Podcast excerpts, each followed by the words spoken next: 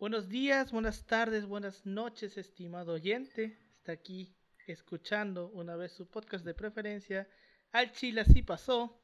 Hoy es otro viernes más. Bueno, ustedes lo están escuchando en viernes, pero nosotros lo estamos grabando en sábado 31 de octubre.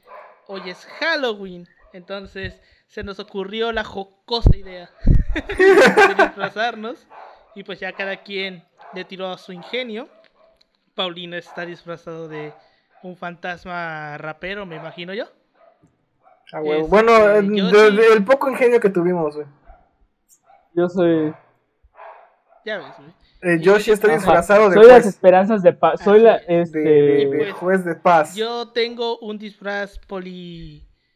polidefinitorio. Puede puedo ser ser un veracruzano de rancho, puede Puedo ser ser un porteño, puedo ser un agricultor, lo que cada quien da- dato, cu- ser, dato ¿no? curioso, igual puedo puede ser un coyote. esperanza de Paulino de graduarse de la licenciatura en cuatro años, titularse de la carrera en cuatro años. Así que para gustos y colores. Tenías que decir ese chiste. Así es. Antes no, de los no, 30. no, no podía estar en paz si no Lo llevo pensando de chiste. esta noche. Ah, por supuesto, hijo. Te ya lo tenía preparado el vato. Pues bueno, como todas las semanas, ya ahorita estuvimos hablando, pero como todas las semanas estoy aquí con mis colegas y compañeros de licenciatura, con Ángel. ¿Cómo estás, Ángel? ¿Qué onda? ¿Cómo están todos aquí en Día de Muertos? Y también especial es el cumpleaños de nuestro compa, Alberto. Gracias, gracias. Sí, hoy es 31, gracias. Un gusto, Y todo bien, con ya sabes. mi aquí colega y 31 amigo de licenciatura, cumpleaños, Yoshi muchas Taka. ¿Cómo estás, Ya Yoshi? estás en los 20 años, ya estás en el segundo piso. Estás aquí festejando y, y aquí grabando. Gracias, gracias. sí, Estoy cumpliendo 20 años hoy. Es un, pi- es un piso lleno de crisis, déjame decirte. ¿Qué vamos, qué Gracias. vamos a, qué vamos a festejar? Ya te quiero ver a los 30, Hagan sus comentarios de qué deberíamos hacer para los 30 años de Paulo.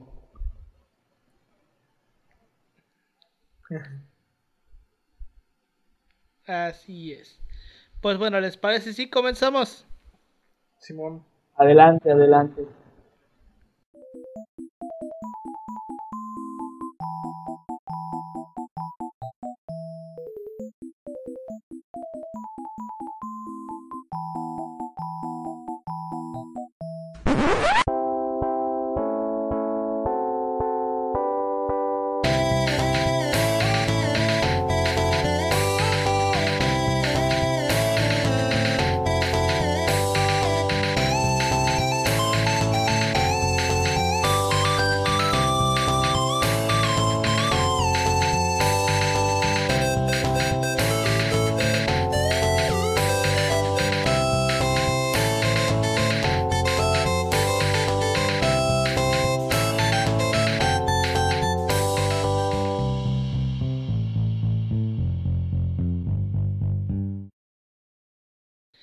Bienvenidos al Chile Así Pasó, un podcast de historia mexicana y a veces mundial, donde su servidor, Alberto González, le va a contar a Ángel Paulino Chan y a Yoshitaka López una historia chusca, bizarra, increíble o surreal acerca de algún personaje, proceso o hecho acontecido en la historia.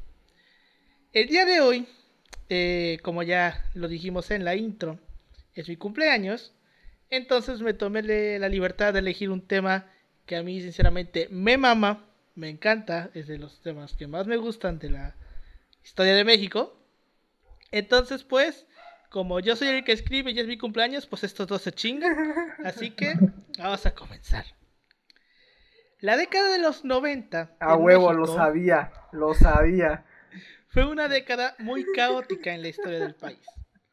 Desde levantamientos indígenas, crisis económicas, creaciones de instituciones electorales autónomas, hasta fraudes de cuello blanco mediante instituciones. También en esta, en esta década surgieron importantes personalidades políticas.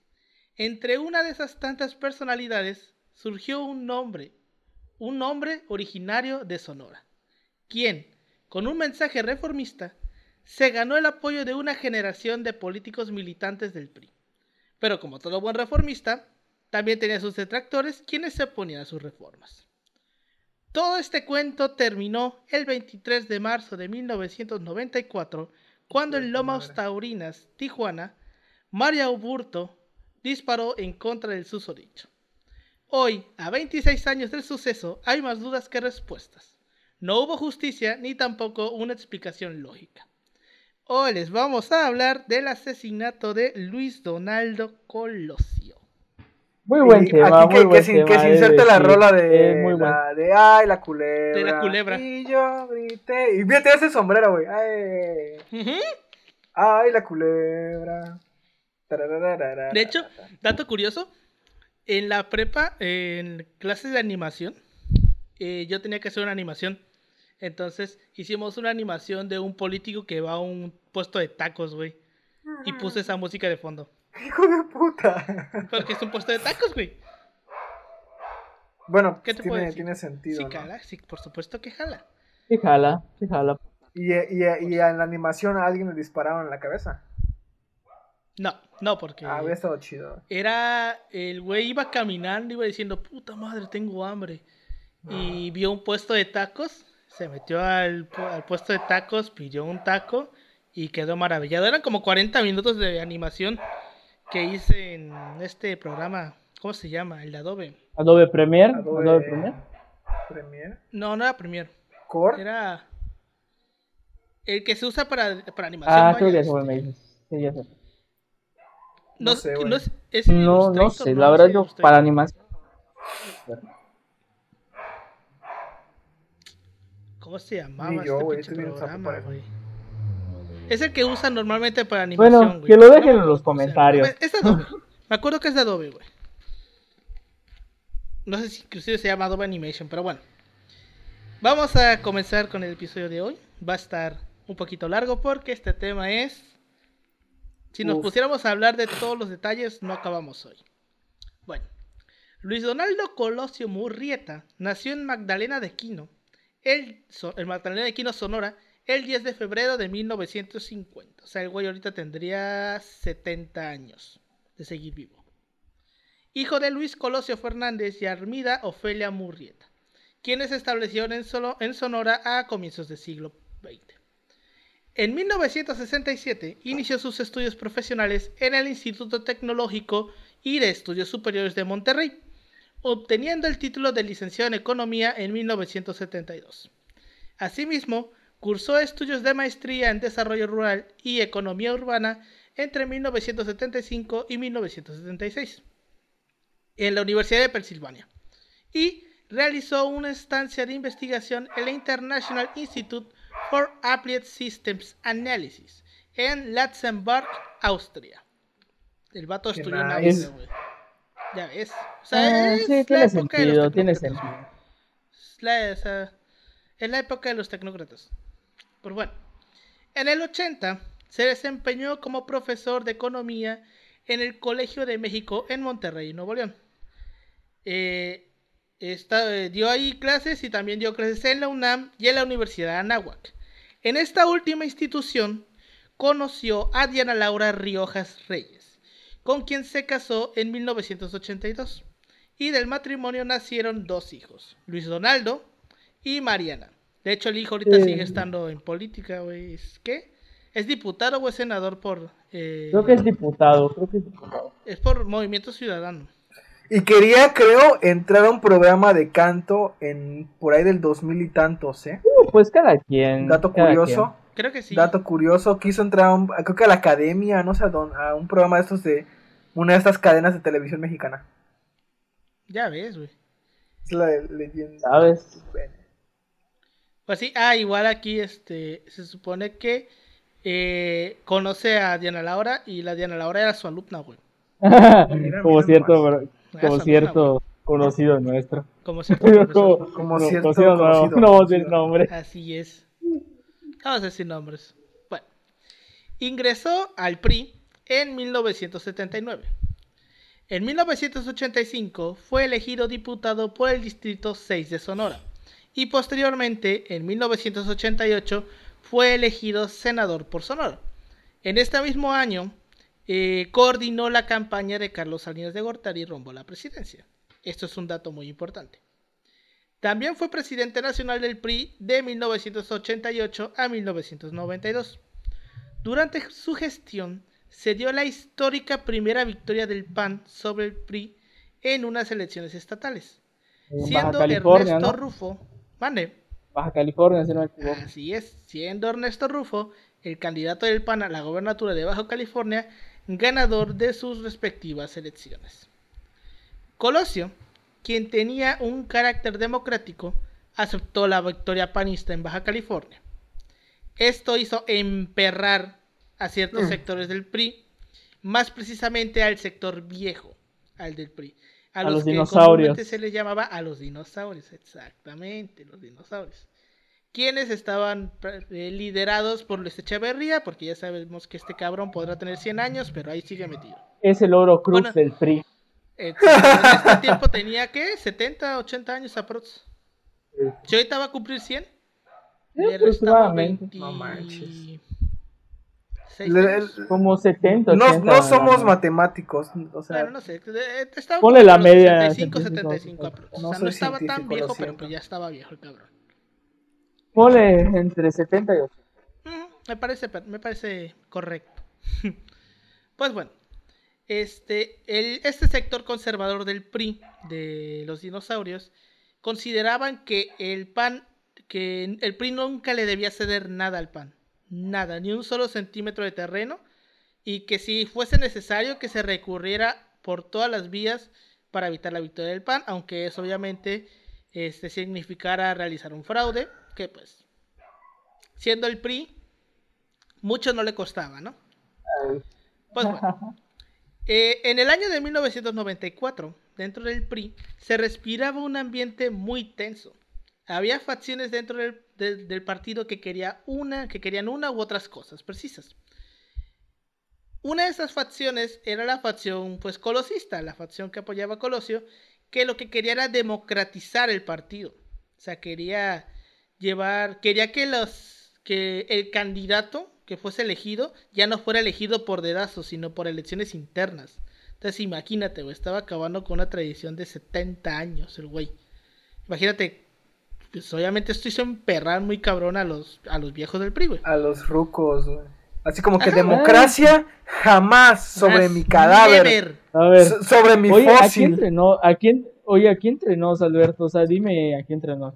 He escuchado que dicen que Colosio, pues al final lo eligieron por dedazo. ¿Qué tan cierto es esto? Eh, Es sí, güey, fue que dedazo es, al final. ajá, al Fue final sí. dedazo. O sea, el güey sí dijo, pues sí, es dedazo. De hecho, hay una entrevista que le hacen a, a un güey que se llama Federico Arriola. Según yo, que- bueno, eso yo escuché de Alfonso Durazo.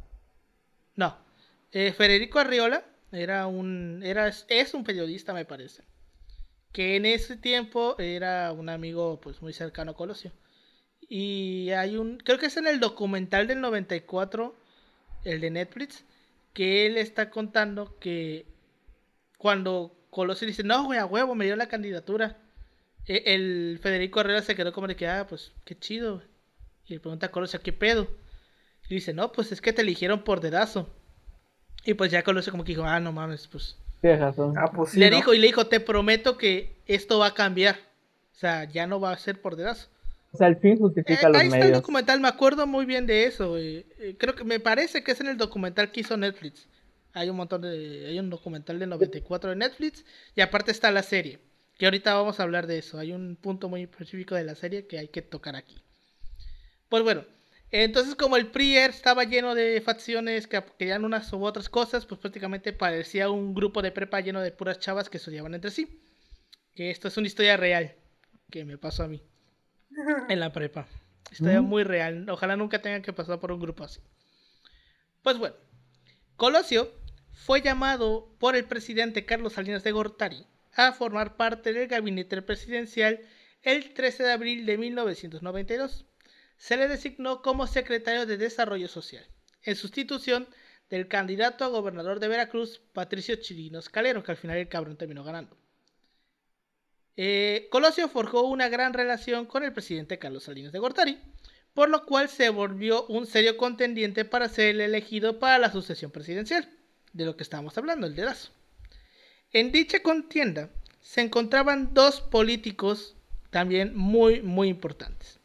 Pedro Aspe Armella, que era secretario de Hacienda, y el, el- el importante en esta historia, Manuel Camacho Solís, que era jefe del departamento del Distrito Federal. Que antes de que se volviera, ¿cómo se llama? Eh, Es- eh, que se volviera Jefatura, de gobierno. Ajá. Pues bueno. Finalmente, como todos sabemos, Colosio fue elegido por Salinas y se convirtió en el candidato del PRI a la presidencia el 28 de noviembre de 1993. Por primera vez desde la creación del PRI, uno de los implicados en la sucesión presidencial rompió las reglas no escritas al negarse a expresar públicamente el apoyo al candidato elegido. Esto se produjo cuando Manuel Camacho Solís se negó a apoyar a Colosio en su candidatura y renunció a la jefatura del Distrito Federal. Esto todavía... Sí, güey, o sea, el vato Es que, "Güey, o sea, para la gente a, a lo mejor es como que X, ¿no? Pero en ese tiempo era romper una tradición de, de décadas, de suena así, décadas. de 70 Sí, años. es como. Era como que de pronto dijeran... Pone, "Ya como pone en las- incertidumbre la política. Es como que, que- ¿y ahorita qué va a pasar? O sea, ahorita haz de cuenta como las hormiguitas que salen volando, salen así como que en todas direcciones, que ¿qué pasa? ¿Qué pasa? Así ahorita más o menos. Básicamente, güey. Sí, es que era una tradición de 70 años, güey. Y pues bueno, el vato dice, o sea, hace su berrinche de que no mames, ¿por qué lo eligieron a él? ¿Por qué no a mí? Y se niega a apoyar el, eh, a Colosio. Y esto todavía aumentó más las tensiones que ya. Hazte, hazte cuenta como uno de esta época. Básicamente, sacar a, a Jalisco del Pacto Federal. Hazme el chingo, favor. Pues bueno. Ay, en fin. De hecho, si viste, si estás, si has estado viendo las fotos del primer día del botón de emergencia. Sí, sí, Ay, esta es épica. Desvergue que se armó en Guadalajara. Pero bueno. ¿Por qué? Porque Ah, bueno, sí. dejó de pasar el camión desde las, el transporte público desde las 8 de la noche, güey. Y pues un chingo de gente no, no, no salió más tarde del trabajo y no tenía cómo regresarse. Como Vila en Yucatán. Ah, ¿qué hace? Ay, no manches. Pues bueno. Colosio nombró a Ernesto Cedillo como coordinador de su campaña. Durante varios sexenios, el candidato presidencial priista nombraba como coordinador de campaña a quien sería su sucesor al terminar el sexenio. Por eso está diciendo de que, como Colosio fue coordinador de campaña de Salinas de Gortari, era un dato importante. Esta regla se cumplió con Miguel de la Madrid, con Salinas y con Colosio, quienes nombraron a Salinas, Colosio y Cedillo respectivamente.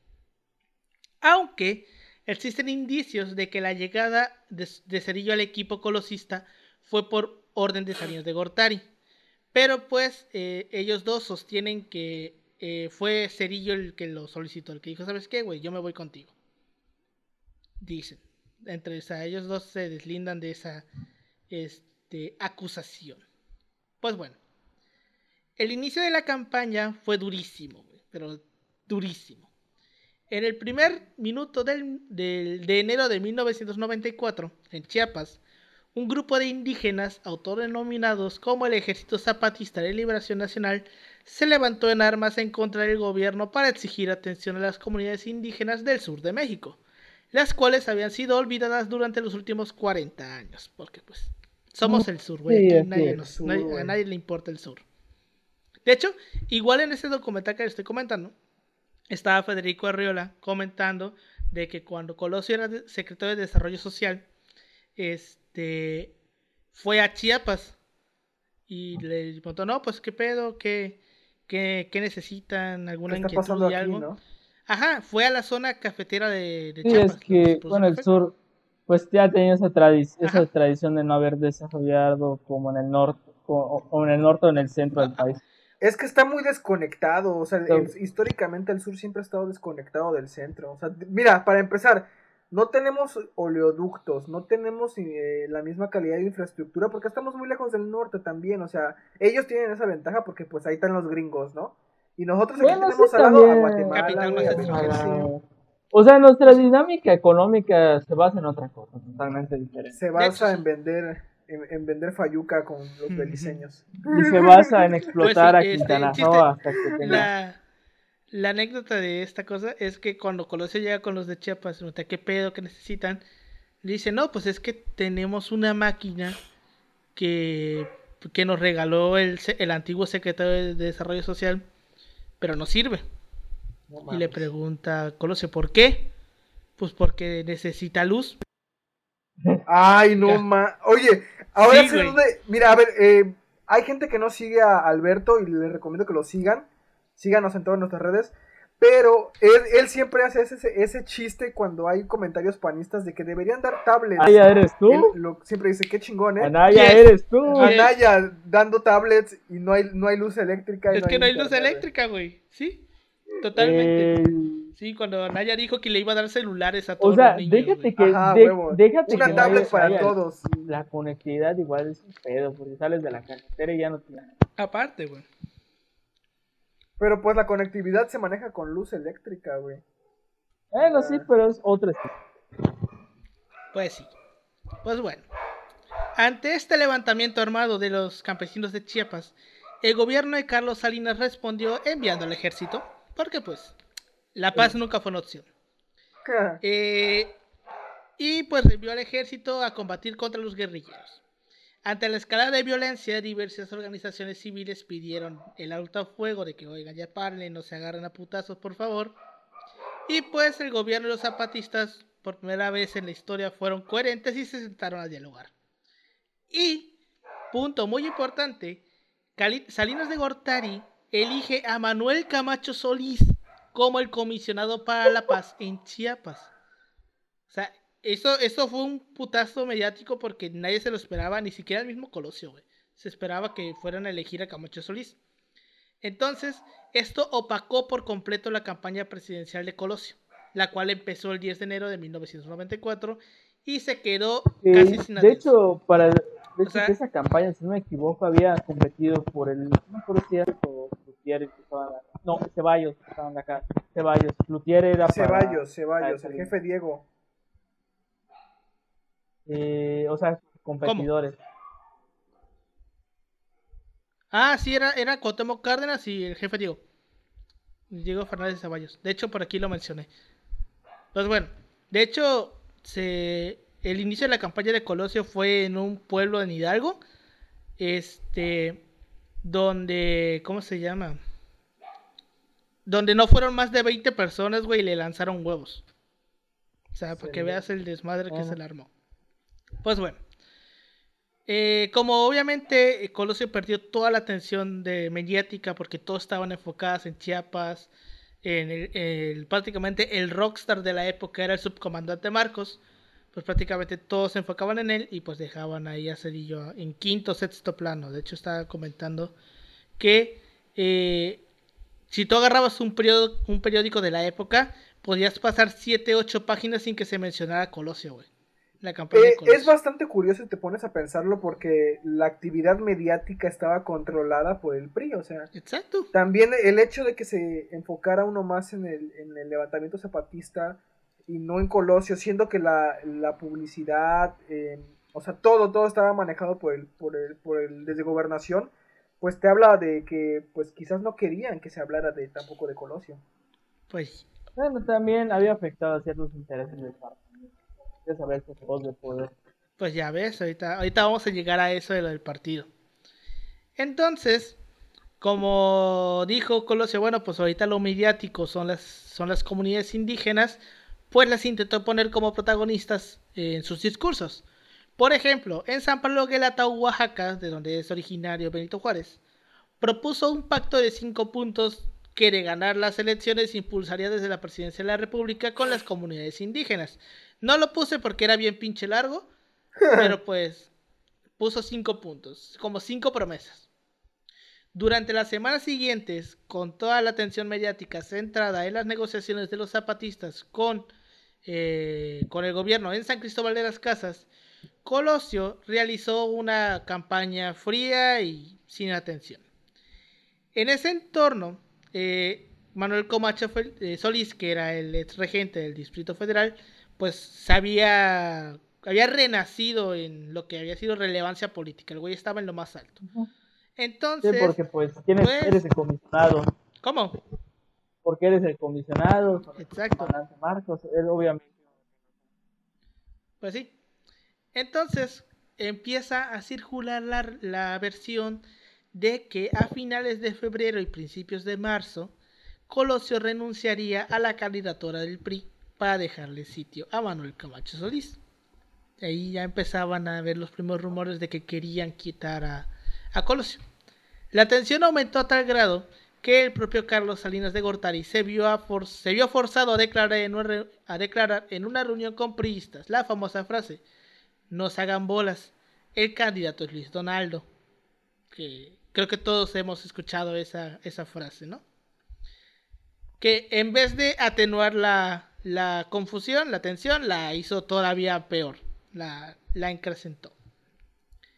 En esos meses el presidente y el candidato priista se habían distanciado. Pese a ser colaboradores cercanos y amigos personales, durante 1994 solamente se reunieron una sola vez, que fue el 27 de enero. O sea, en esos pues, tres meses de 94 solamente se reunieron una vez, güey. Una.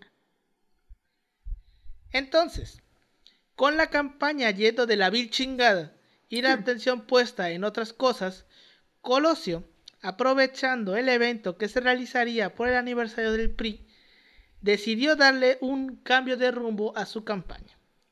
Esto de los cambios de rumbo de campaña ya lo hemos visto.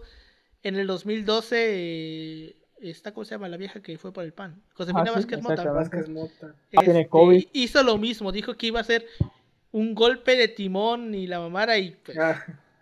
Esa señora siempre me dio miedo, güey. Como que Igual muy robótica. Como que del 2012 para acá, los candidatos han sido muy robóticos. Cada vez perfeccionándose más hasta que quizás sea un. Anaya. Anaya. Anaya. Ese vato me da miedo, güey. Fuera de pedo me da miedo como se ríe. siento que me va a cuchillar, güey. Siento que me, siento que me puede acuchillar cuando lo, cuando lo veo sonreír. No es, no es nada político el comentario porque no tiene ese sentido, pero neta me da miedo. ¿Qué decirte, tío? Pues bueno, entonces fue así que el 6 de marzo de 1994, en el Monumento a la Revolución, Luis Donaldo Colosio pronunció su famoso discurso, con un componente emotivo inspirado en, el I Have a Dream de Martin Luther King. Colosio criticó duramente al gobierno del PRI. Habló de un México agraviado y en crisis, con hambre de profundas eh, reformas porque pues teníamos profundas diferencias sociales. Pero que teníamos la esperanza de transformaciones. Creo que todos hemos escuchado por lo menos un fragmento de este discurso, ¿no? Que le, veo un México de comunidades indígenas, que no puede, de hecho aquí lo tengo citado, cito, veo un México de comunidades indígenas, que no pueden esperar más a las exigencias de justicia, de dignidad y de progreso de comunidades indígenas que tienen la gran fortaleza de su cohesión, de su cultura y que están dispuestos a crecer, a participar y a construir nuevos horizontes. Veo un México con hambre y sed de justicia. Lo más famoso, güey. Esa, es, la parte más famosa. Eh, es curioso porque en los, en los hay un documental que sacaron hace poco, no creo que en Discovery Channel. Bueno, tiene ya bastantes años. En donde te muestran que ese discurso no fue tan espontáneo como se, como se hubiera pensado, sino que fue preparado, o sea, hubo, hubo, un, hubo como una tarea de ver qué es lo que quería más o menos la gente escuchar, porque hubo varios focus group enfocados a mandar frases y pues que te dijeran qué a lo que ellos pues eh, sentían más cercano a, a, su propio sentir, o sea, fue, fue una labor de, de, de, estudio, de marketing, de, o sea, bastante grande para la época también. Mira, todos los políticos, todos, de todos, los políticos, ninguno hace sus discursos, güey. Y si alguno lo hace, son muy contados. La gran mayoría tiene asesores que les hacen, o que a lo mejor pon tú, lo escriben, pero al final de cuentas hay alguien más que lo corrige. O sea, nunca... Asesores es muy raro que te vayas a encontrar un discurso de un político 100% hecho por él. Muy raro. De, hecho, tiene, tiene sentido porque hay gente que revisa el simbolismo de las, de las frases, güey. Sí. O sea, no todos lo hacen, pero pues los que, los que se dedican a, a, a, este tipo de tareas, pues tienen en cuenta que hay elementos del lenguaje que sirven para transmitir cosas mejores que otras. Eso, el político que lo sabe manejar, pues tiene un arma muy grande a su favor. Don Colosio lo tenía. Sí, y pues, eso era un orador. Te muestra el hecho de que de ser un candidato X al inicio, porque pues era X comparado con la narrativa de los, de los zapatistas, se volvió un, boom. Un ícono, güey. Un ícono, es, un vato, ícono. después de este Y- discurso fue cuando hizo puff para arriba, güey. Un ícono que se volvió de pronto la reforma del PRI de la noche a la mañana, porque Sí, no sí. sabemos si tenía intenciones verdaderas de llevar reformas. Eso Su sí es algo como reformista, que- Pero él como tal, Eso sería, él como tal, no lo tenemos al 100%. bueno, es que eso siempre se ha dicho, o sea, o sea, Colosio prometía pues este cambio en la estructura política de México, pero pues nunca lo sabremos, porque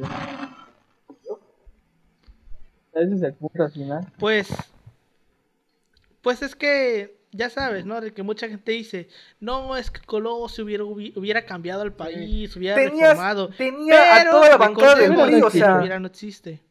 Además, la, toda la bancada del PRI, eh, toda la bancada en, en el Congreso era prácticamente priista. Tenías Sí, a los priistas viejos. Iba a ahí, ser o sea, una cuestión, gobierno quizás, iba a ser una un cuestión un poco, Hubiera sido muy caótico. es- sería esa la parada, un poco caótico. Mira, o sea, con la, con lo que podríamos tener eh, las condiciones históricas de esa época, el contexto, podemos decir, tal vez se hubiera hecho algunos cambios, pero de poco a poco, yo diría. la verdad. Probablemente. Sí, o sea, un, en un sexenio no se cambia en 70 años, güey, y eso lo tenemos más que claro. Pues bueno. Lo políticamente significativo de este discurso fue que, obviamente, propuso un distanciamiento del PRI con el gobierno, estableciendo límites constitucionales al presidencialismo, dándole más facultades al Congreso de la Unión, lo que significaba una profunda reforma al sistema político y que, implícitamente criticaba y representaba un rompimiento de Colosio con el régimen que lo había encumbrado. Este discurso regresó a Colosio a las primeras planas de los medios nacionales, porque pues era inaudito que un candidato criticara duramente los mecanismos de su mismo partido, güey, y más en su aniversario, o sea, peor tantito. La campaña renació de las cenizas como un ave fénix y se puso al nivel de las de Cuauhtémoc Cárdenas del PRD y de Diego Fernández de Ceballos del PAN. Fue así que Colosio se embarcó en una gira por todo el país, donde uno de sus destinos sería Tijuana, Baja California, en la colonia de Lomas Taurinas. Lomas Taurinas era, uno, era en esos años una de las colonias más, más marginadas de Tijuana. Está cerca de la frontera con los Estados Unidos, atrás del aeropuerto, y sus calles no estaban pavimentadas. No tenían agua potable ni tampoco drenaje. Es México, O sea, México. México. México. pero sin México. filtro. México Entonces- desigual. A principios de marzo de 1994, el equipo de campaña decidió que se realizaría una visita a Tijuana, que incluiría un diálogo con colonos de zonas populares. Para la sede del acto político se, descartaron zonas conocidas como el Terrenazo y el Florido, así como el hipódromo, la, la plaza de toros y la explanada del PRI local, elegido Mariano Matamoros y un deportivo. Sea, dijeron aquí no, porque no se quería realizar un evento de gran magni- magnitud que ocasionara problemas viales. Esto es muy importante. El 17 de marzo, Guillermo, Hopkins, subcoordinador perdón, de logística de la campaña, decidió que el mitin se realizaría en Lomas Taurinas, a sugerencia de Jaime Martínez Veloz, entonces subdelegado de la Ceresol en la zona costa de Baja California. En el expediente de la investigación se consigna que se eligió Lomas Taurinas porque, cito, era una colonia beneficiaria de Ceresol, eminentemente priista, representativa de las características urbanas de Tijuana, con bajas condiciones socioeconómicas por tener un escenario natural y de fácil acceso, era representativa de los problemas de la mayoría de colonias tijuanenses, había sido visitada por otros candidatos del PRI y es cercana al aeropuerto. O sea, está literalmente, si tú te vas a Google Maps, güey, está atrás del aeropuerto, güey. Menos de 20 minutos te hace, supongo yo. Mejor lugar no hay. Exacto. El PRI local, que organizó el acto, decidió utilizar la parte trasera de, de una pick-up como templete, ya que se trataba de un acto informal, o sea, una camioneta de esas de, de las de batea. El vehículo fue estacionado en la parte más alta de la plaza, en el lado norte, en la esquina del Torresillas y López Mateos. Punto muy importante. Fue así como el 23 de marzo de 1994, Luis Donaldo Colosio descendió de un avión en el aeropuerto a las 4 de la tarde, una hora más tarde de lo programado. Esto es hora de Tijuana, para que nos, porque esto es también importante.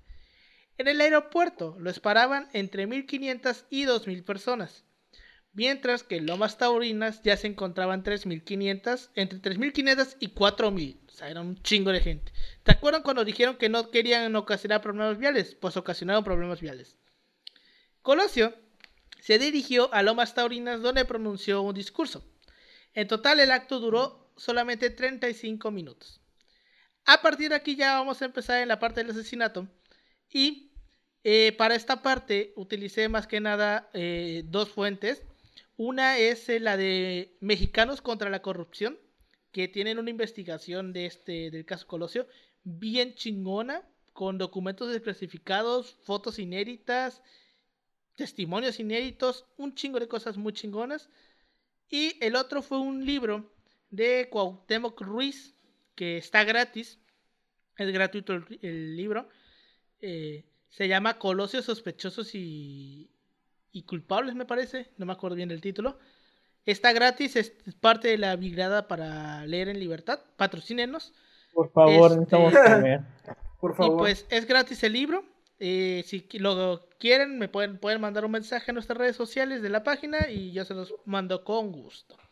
Pues bueno, a las 17 con 9 horas, o sea, 5 de la tarde, Colosio terminó su discurso y se dirigió con su comitiva de regreso a la camioneta Blazer, que lo conduciría al Club Campestre de Tijuana.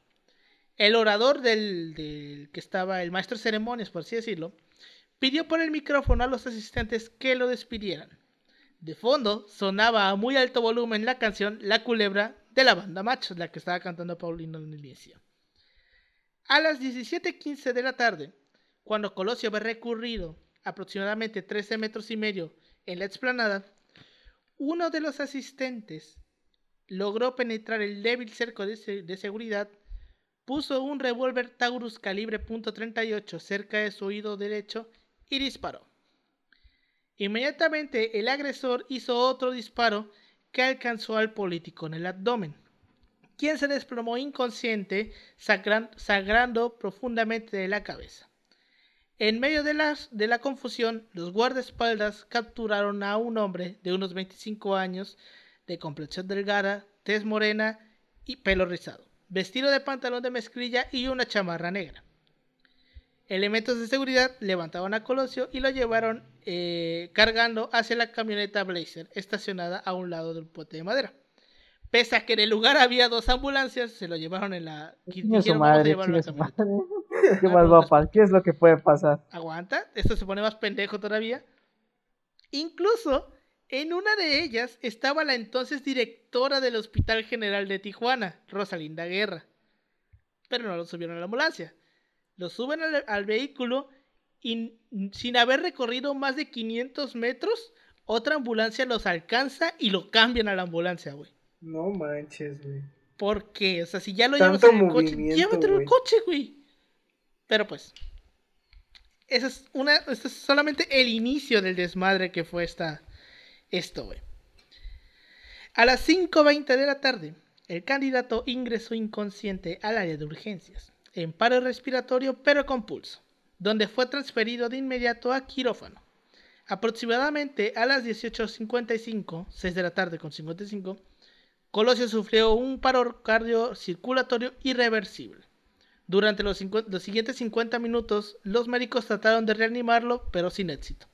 Y fue declarado muerto a las 19.45 horas, tiempo del Pacífico. Pues está diciendo, eran como las 9.45 tiempo del centro de México. Me parece que en Tijuana están dos o tres horas antes, no. No eran las 10.45, creo. Ni perra idea. Pero Tijuana lleva otro horario, güey. Entonces, aquí hay varias eh, observaciones porque hay gente que decía que pues eh, que el hecho de llevarlo al hospital fue simplemente por el mero truco, porque pues, güey, le metieron un, cabazo en la- balazo en la cabeza, el vato ya iba muerto. Pero pues, dicen por ahí que, que eso fue, fue puro, puro circo, el hecho de haberlo llevado al hospital porque el güey ya iba muerto, murió en el instante. Y de hecho tiene sentido, güey, que, o sea, el balazo en la cabeza, o sea. en el por el oído, o sea, esa cosa penetró el penetró el, el cerebro y aparte en el video, si tú lo pones a cámara lenta, se ve cómo sale volando, güey, partes de cerebro. Ah, qué asco. Sí, güey. De hecho, bueno, ahorita O tuvo vamos a que llegar a tener una la parte que te mejor va a dar más suerte del asco, güey. mundo. ¿Cómo, Yoshi? O menos que tenía la mejor suerte del mundo. y- Pero nada, o sea, tiene sentido lo que dices. O sea, Sí, es nomás este, el momento de dar acción de heroísmo. Sí, güey, tienes que dar, tienes que tener una suerte muy perra para que una bala que te pusieron justamente, o sea, te la dispararon de cerca, no te mate al instante. Pero bueno, Ni que fuera Mariano Escobedo. ni que fuera cabañas, güey. Ay, te mamaste, güey. O sea, el infierno, güey. Ya lo sé, güey, ya lo sé, siempre, siempre lo sabía. Pues bueno, el primer detenido aquella tarde fue Mario Aburto, quien durante el primer interrogatorio que se le realizó, que le realizó el comandante Raúl Loza Parra, aceptó que formaba parte de un grupo que preparó el crimen. Esto es muy importante. Al respecto de la pistola utilizada, contestó, cito, la compré y me la dejaron en un lugar donde ellos me indicaron. Este, donde iba a recibir el arma. Y todo.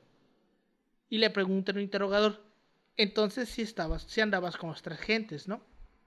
Aburto le responde, pues sí, pero nada más cuando había reuniones juntas. Nadie lo sabía.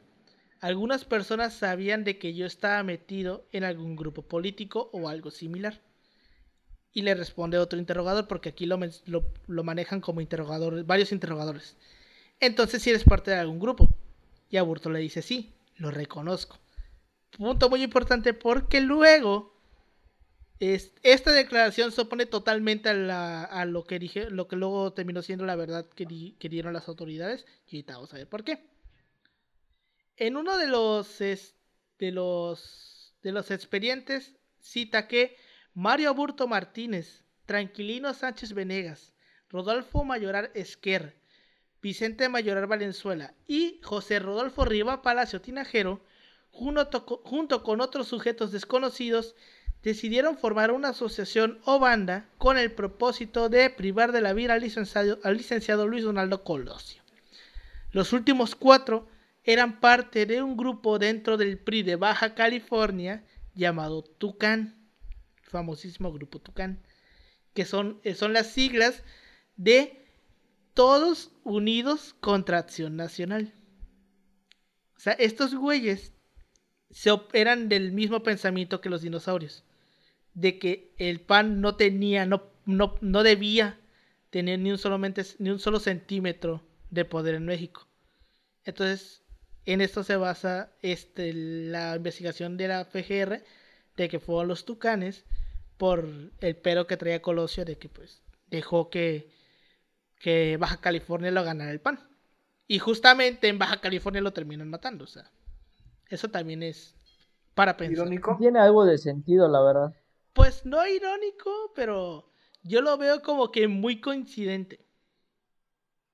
O sea, No digo, qué, qué, qué irónico que él permite hasta cierto punto que el pan llegue sin pedos al poder en California y a él lo terminan matando en Baja California.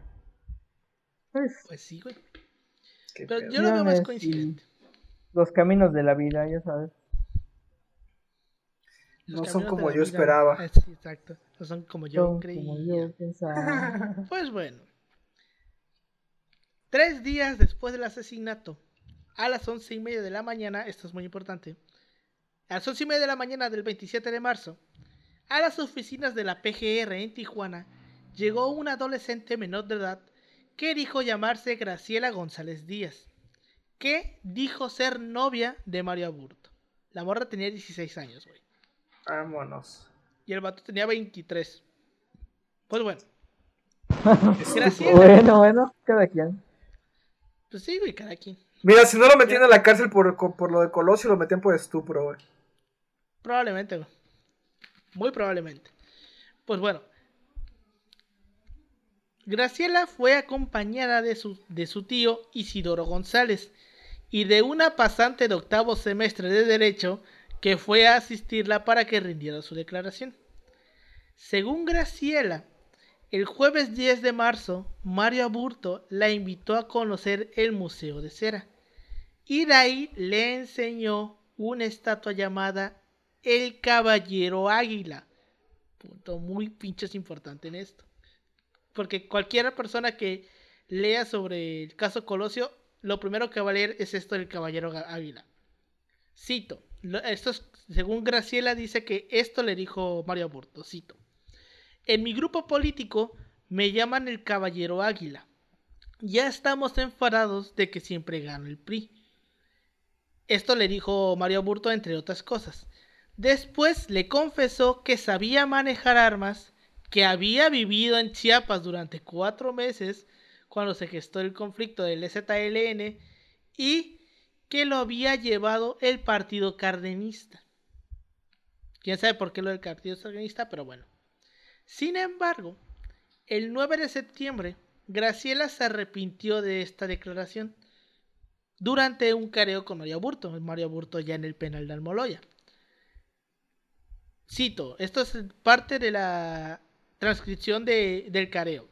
Le dice Mario, cito, Graciela, no pido nada en contra tuya. Puedes estar siendo intimidada, sobornada o engañada. Graciela continúa en silencio, transcurren unos segundos y Mario Aburto se echa a llorar. Luego le dice, sé que estás pensando en escoger entre yo y tu familia. Después de que Mario le dice esto, Graciela llora, empieza a llorar también y dice, cito, no, él no me lo dijo, no me dijo lo de las armas, lo de su partido político. Confiesa y mira a Mario y la taquimecanogora, la taquimecanogro, ay mierda. Taquimecano. Esa cosa que te ponen en el pulso. Señoras, las que taquigrafean, las que taquigrafean. Ajá, güey, eso. Vuelve a poner, no para de llorar en el expediente. De hecho, en Mexicanos en contra de la corrupción van a encontrar el expediente entero de este caso. Entero, son 9000 hojas divididas en 10 tomos o 12 tomos. Ah, de hecho es famosísimo este tomo. Esos son es, eso es como una Biblia de este caso, ¿eh? Esos 10 tomitos. Son Obviamente no me leí 9000 hojas para esta investigación, pero. Todo lo relevante. Ahí está. Trabajo de archivo, chavos. Trabajo de archivo. Así es, trabajo de archivo. Pues bueno, durante el careo, la joven de 16 años también dijo que solo de que solamente le pusieron unas hojas para que la firmaran. O sea, que le dijeron, firma, que firma esto, que vas a decirlo y dilo. Pues bueno, el proceso de la investigación contra María Burto es un vil cagadero, lleno de confusiones y cambios de versiones. En un inicio, Aburto dijo que no quería matar a Colosio, que solamente quería asustarlo. Luego dijo que siempre sí quiso matarlo. Y luego volvió a cambiar la versión diciendo que fue un accidente que mientras iba caminando, alguien le golpeó la pantorrilla y soltó el disparo que impactó en la frente de Colosio. O sea, en un principio el güey dijo no, nada más le quería, quería dar el disparo al aire para asustarlo. Luego dijo que no, pues sí lo quise matar. Y luego dijo, no, es que lo maté por accidente. Y de hecho está cabrón porque en esa última, cuando dice la pantorrilla, hay un punto muy estúpido dentro de la investigación, que es que en el penal le hacen recrear los hechos, güey. O sea, le dan una pistola, obviamente juguete, y le ponen como cuatro, cuatro personas, y él les va diciendo, no, pues tú punta acá y mira para acá y así. Y él va, va como que narrándolo cómo lo hizo. Y aquí viene la pregunta que está leyendo en los comentarios. ¿Cómo chingados te acuerdas de todo lo que hiciste? O sea, es que el vato lo da con lujo de detalle, o sea, lo pone, pone así y le dicen, no, es que mueve tu cabeza un poquito para acá, no, mueve un poquito para acá, tú ponte así, pon tu brazo así. O sea, son 40 minutos en los que el vato básicamente está recreando la escena, pero con una Se nota de que nota que estaba intencionado. Estaba. Ni, ni ¿Por qué un director, ¿no? Ni, ni un director de, de cine. Exacto, güey. ¿Qué pedo? Ahí está el video también en Mexicanos en contra de la corrupción y también está en YouTube. Se llama Aborto, Abur, Aborto, Aburto el actor.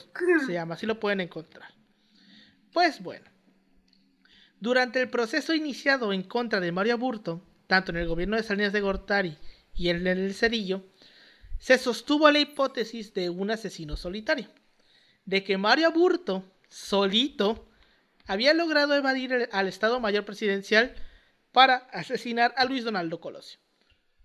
Ante las suspicacias de que el magnicidio hubiera sido fraguado desde las altas esferas del poder, el gobierno de, Salinas de Gortari creó la Fiscalía Especial para el caso Colosio, que básicamente fue, por, un por poner un ejemplo más actual, fue como cuando Peña Nieto creó la... Eh, ¿Cómo se llamaba? La, La comisión la para comisión para Ayotzinapa. No, no, no. Eh, la, la que investigó la Casa Blanca.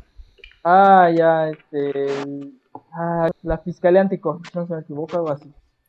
No, no la Fiscalía Anticorrupción. Ay, no me acuerdo. Ay, no me acuerdo. Sí, que, que básicamente contrató a alguien para que lo investigara. Fue- Para investigar a su sí fue, propio jefe. fue el. Como un fiscal anticorrupción, prácticamente. Ajá. ¿Cómo es mierda se llamaba la fiscalía? Procurador, ¿no? Recuerdo yo exactamente eso. Bueno, este. Ese es- creo que todos tenemos claro de esa, e- ese, eso que hizo Peña Nieto para la Casa Blanca. Que contrató al vato este que parecía el güey del Señor de los Anillos. Pues bueno. Ah, este sí entonces crea Salinas de Gortari la Fiscalía Especial para el caso y durante siete años cuatro fiscales fueron designados. El primero fue, fue Miguel Montes, quien dijo que Mario Aburto había tenido cuatro cómplices. Luego, dicen que por presiones de Cerillo cambió la hipótesis y aseguró de que se trataba de un asesino solitario que el candidato dio un giro de 90 grados antes de caer y le metió el segundo disparo. Ahí es una estupidez porque o sea, el vato va caminando así, ¿no?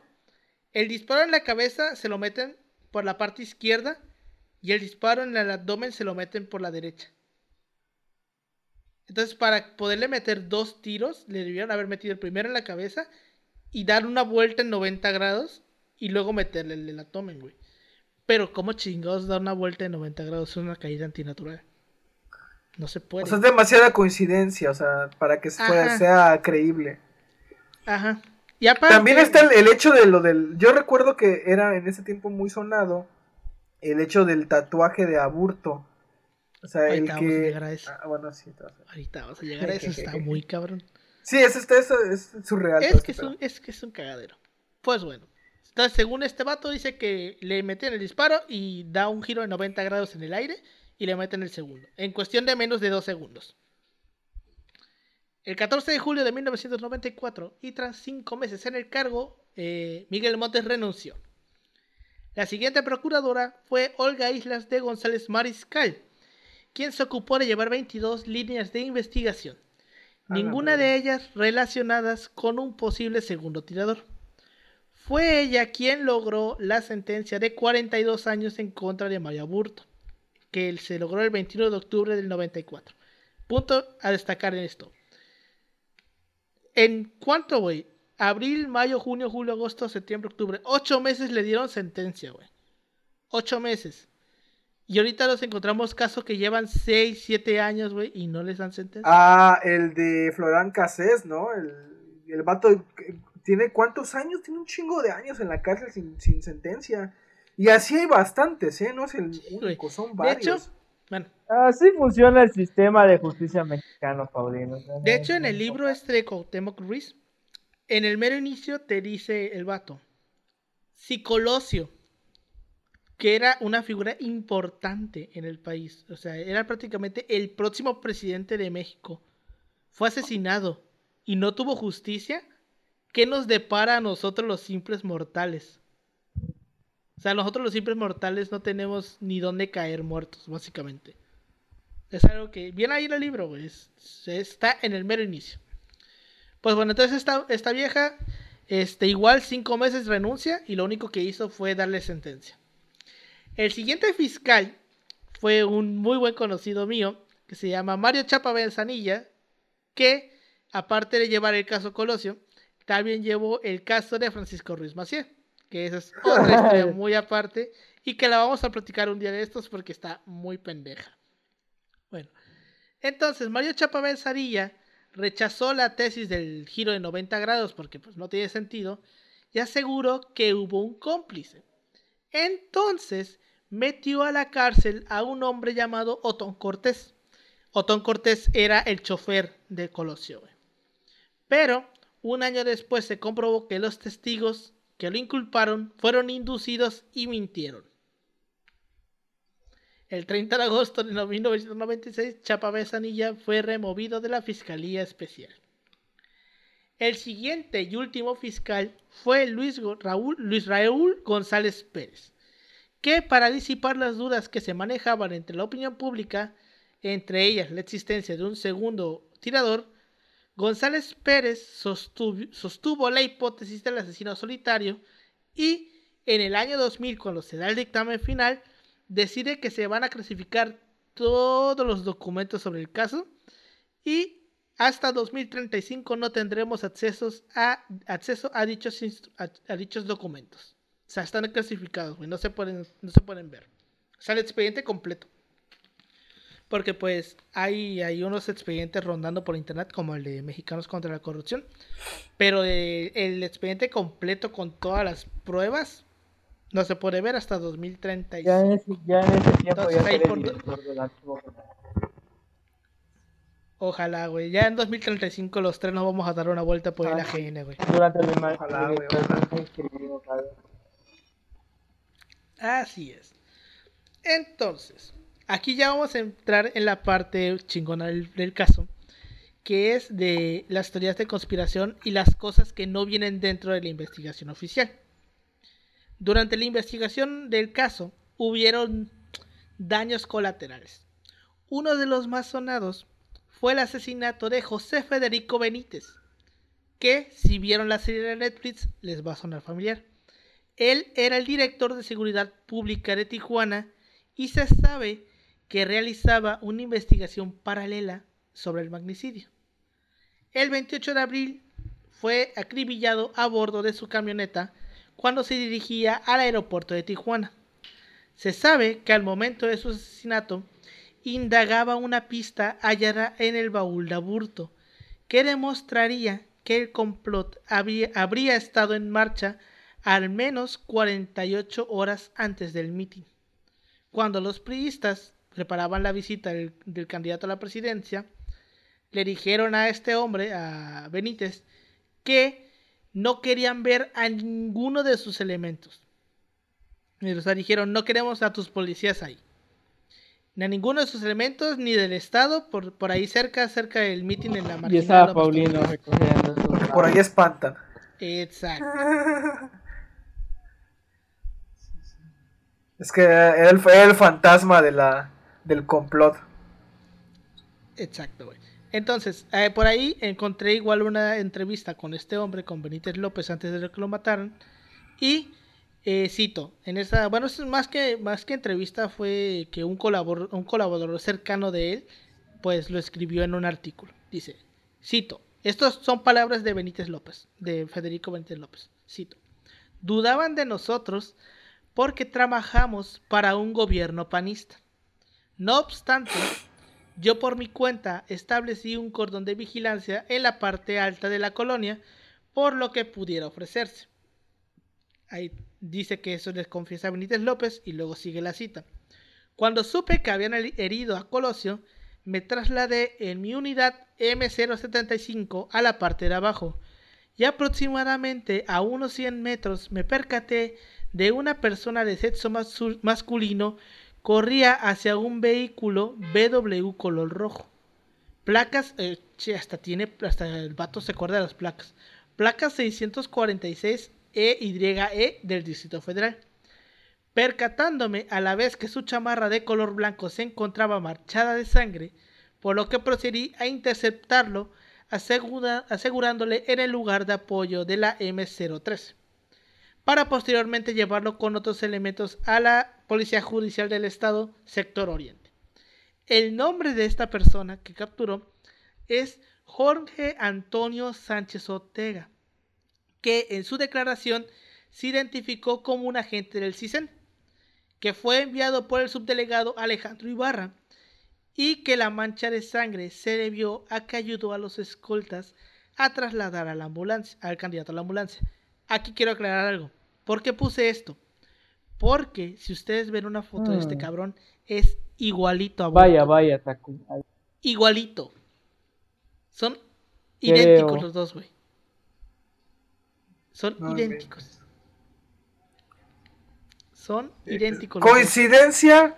No lo creo. Y aparte, de hecho, aquí se maneja una teoría de los, de los tres aburtos. Aparte, en la noche del asesinato, en un taller mecánico, encontraron un cuerpo que era igualito también a Burto, güey. o sea, había tres personas que eran iguales, güey. Una la mataron, la otra está encerrada y la otra es este güey, El del CISEN, ¿no? el del CISEN. O sea, eso da para pensar. Y de hecho en la serie este, de Netflix eh, se enf- enfocan más en el caso del güey que encuentran en el taller mecánico. Entonces, también hubo sospecha porque las autoridades presuntamente aseguraron dos armas en Lomas Taurinas, lo que demostraría la existencia de dos tiradores. Por un lado, se afirmó que el revólver Taurus .38 fue custodiado por elementos de LMP. Apenas se lo quitaron a María Burto.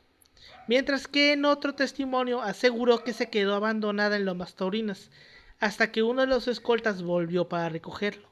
Así, el primer testimonio correspondería al arma del disparo en la cabeza, mientras que el segundo a la herida en el abdomen. Porque pues en el video se ve el primer disparo. Creo que todos hemos visto ese pinche video, güey. Que se ve cómo le dan el primer disparo y que le dan a la cabeza.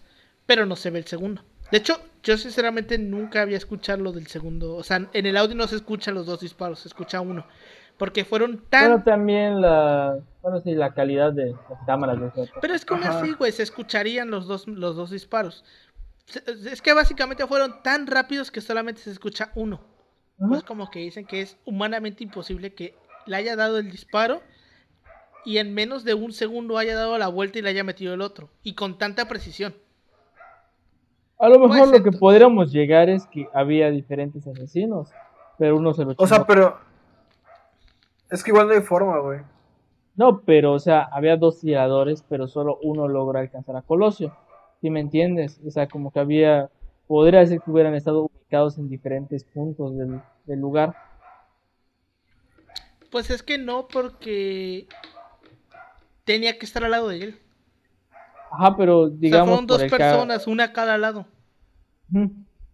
Pero Bueno, o sea, nada más no, o sea, me- no, no refiero, o sea, no me refiero, ¿cómo se llama? De que metieron literalmente dos balazos, dos tiradores. No, un balazo, bueno, lo mató uno de los tiradores, pero, o sea, conforme a lo que dicen, eh, o sea, mi hipótesis, yo digo, a lo mejor había diferentes tiradores en el evento, por si Colosio se desviaba del camino.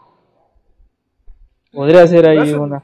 Ah, o sea, o sea, tú estás diciendo que había, pon tus 6, 7 personas armadas, Ajá, pero que solamente pasó por una. ajá, así es. Ah, puede ser perfectamente. eso está, eso está muy interesante.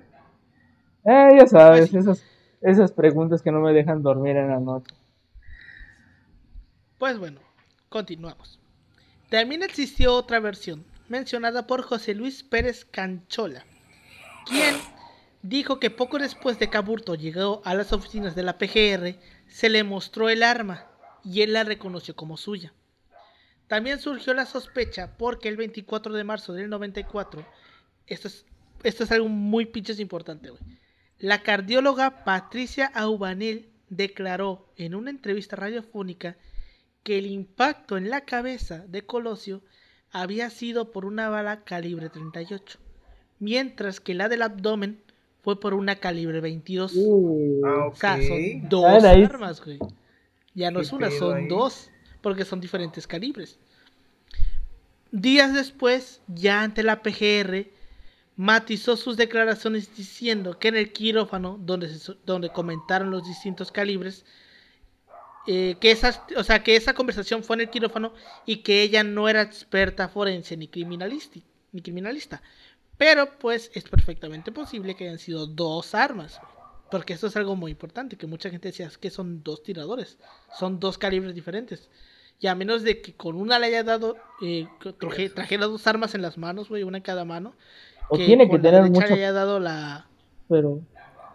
Yo un poco cabrón que sean dos calibres diferentes. Bueno, es que igual si, si no eres un experto en armas o algo así, bueno, bastaría, ba- bastaría con que vieras las pistolas, ¿no? Bueno, las balas, Sí, ¿no? En dado caso. Ajá, pero como dices, al final ese es trabajo. Totalmente. Pues entonces este se dice que son dos. No se sabe. Hay en 2020, en 2024, en 2004, el académico de la Universidad de Guadalajara, Javier Hurtado, presentó un video hasta, hasta entonces inédito, en el que según él se observa y se escucha que Colosio recibió el segundo disparo a bordo de la camioneta Blazer en el que lo sacaron de Lomas Taurinas y que no fue inmediatamente después del de la cabeza. En dicho video, difundido por el canal 4 de Guadalajara, se observa por una fracción de segundo, en medio de los guardaespaldas que suben al candidato herido, un golpe de luz que correspondería al disparo en el abdomen. Hurtado afirmó que el video se lo proporcionó, cito, un amigo que trabajaba en aquel entonces en una televisora local. Yo lo tuve dos o tres días después del asesinato. Fue mi hijo quien después de verlo mucho, de verlo mucho tiempo en repetidas ocasiones, como al año y medio o dos, me dijo lo que contenía el video, lo que había descubierto, porque hay que verlo con mucho detenimiento. La PGR se hizo pendeja y pues mantuvo el caso como resuelto. Además de que en las, las fotografías que, que hay sobre Colosio ya, ya con los disparos, se puede apreciar que ya tiene la herida en el abdomen. Entonces, esta hipótesis no sí, tiene sustento, güey, no tiene sentido. Porque ya en las fotos antes de subirlo ya tiene la herida en el abdomen. Quién sabe, ¿no? Y pues, hasta el día de hoy, pues ya sabemos que Mario Burto tiene 42 años de condena. Eh, está en Le quedan Almoloya. 20 más o menos, ¿no? Le quedan. Ajá, güey. No, menos de 20, güey. Le quedan como 10 o menos. No, güey. A ver, ¿en qué año lo.? Fue en el 95, ¿no? Que lo, el le dieron en el- sentencia. en- en octubre del 94 le dieron 42. O sea que. O sea le que- quedan como 20. En, el Más no- o menos. en 2014 cumplió 20. No, aguanta. ¿Cuánto? Que güey, eran como aguanta. 16, 17. Este, Ajá. ¿en cuántos años le dieron? 42. Sí, le no, le quedan como 52 años.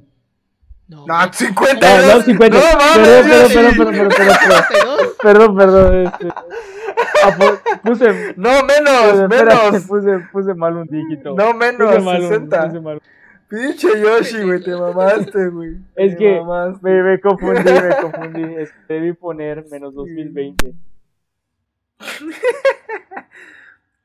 Menos de 20 le quedan porque yo- 19, yo tengo 19 más o menos eh, 19 casi por, por mi edad más o menos yo ahí le voy calculando que le quedan menos de 19 20. años, algo así. O 20 años, 19.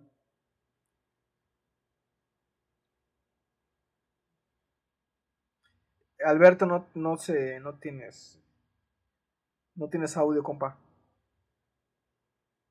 Yo creo que es el PRI intentando las hipótesis de dicho.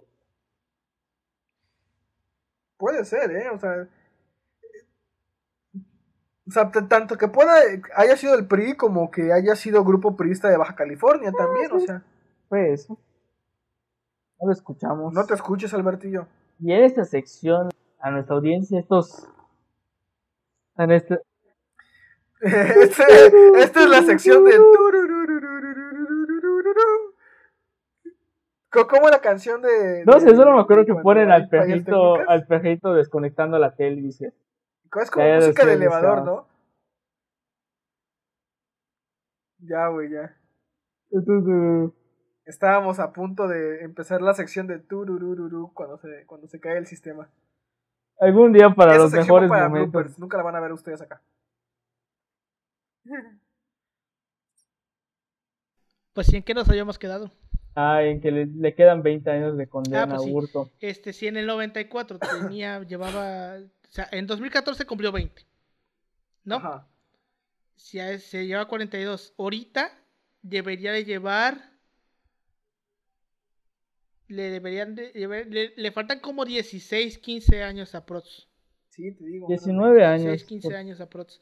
Más o menos, pues mira, más o menos va a salir libre cuando se revelen los expedientes. Y como a raíz de Cuando yo cum- 2035, 2036. Cuando yo cumple 42, él va a salir de la cárcel, güey. O sea que Ya todavía ves, falta. Gracias a Dios. Y, nos- y nosotros estaremos yendo a la besa ajena. Así es. Entonces, pues el vato quedó 42 años, quedó la incógnita de los varios abortos.